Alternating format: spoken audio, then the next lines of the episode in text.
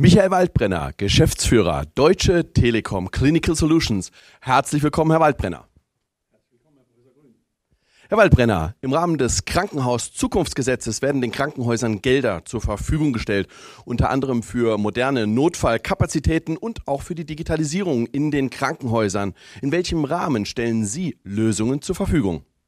Okay, für das Krankenhaus-Zukunftsgesetz äh, gibt es ja elf Fördertatbestände, wie es so schön heißt. Davon ist die Nummer elf etwas baulastig. Da geht es um den Umbau von Corona-Zimmern. Die Themen eins bis zehn sind IT-lastig. Und äh, diese Themen bedienen wir fast alle, weil insgesamt die Deutsche Telekom natürlich schon ein großes Portfolio hat.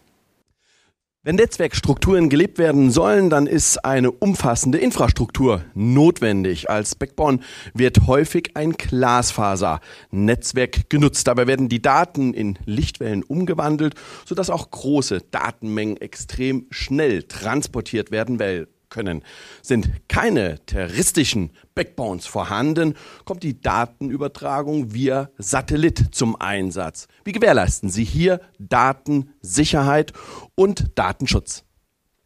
Gut, als äh, T-Systems und Deutsche Telekom sind wir unter anderem für die Sicherheit des Internet-Backbones in Deutschland zuständig und natürlich, wie jeder weiß, einer der großen Infrastrukturprovider und haben da vom 24-7 SOC, also Cyber Operation Security Center, bis zu äh, Honeypots, die also bewusst Fallen stellen, eigentlich die komplette Bandbreite an digitalen Möglichkeiten zur Verfügung äh, und sind somit bestens gerüstet, hier die Sicherheit zu gewährleisten. Die Telekom Healthcare Solution ist einer der führenden Anbieter von Krankenhausinformations sogenannten KISS-Systemen. Inwieweit ist Ihr KISS-System mit dem Krankenhaus-Zukunftsgesetz kompatibel? Ähm, das ist eine gute Frage. In den Fördertatbeständen 3, 4, 5, 6, 8 und 9 sind wir da sehr gut aufgestellt, ohne jetzt auf die einzelnen Punkte einzugehen. Also ich würde mal sagen, in 80 Prozent ungefähr. Ähm, dort, wo wir eine Lücke haben, weil wir das noch nicht selbst anbieten, da bedienen wir uns natürlich Partnern. Und ich würde sagen, wir können also 90 Prozent der kompletten Bandbreite hier sehr gut abdecken. Inwieweit bieten Sie Unterstützung im Rahmen der Arzneimitteltherapie Sicherheit? Ähm, wie man ja weiß, jedes Jahr sind mehr als äh, 20.000 Leute, die durch fehlerhafte Medikamente, falsches Medikament zum falschen Zeitpunkt oder äh, das Medikament vom Nachbar genommen, ums Leben kommen. Ähm, wir stellen hier ähm, mit der sogenannten Closed Loop Medication, also der sicheren dokumentierten Gabe, das richtige Medikament zum richtigen Zeitpunkt an den richtigen Patient, eine nahtlose Lösung für eine nahtlose Patientensicherheit zur Verfügung. In welchem Maße wirkt sich der digitale Reifegrad von Kliniken aus? Dieser wird nach dem Electronic Medical Records Adoption Modell gemessen.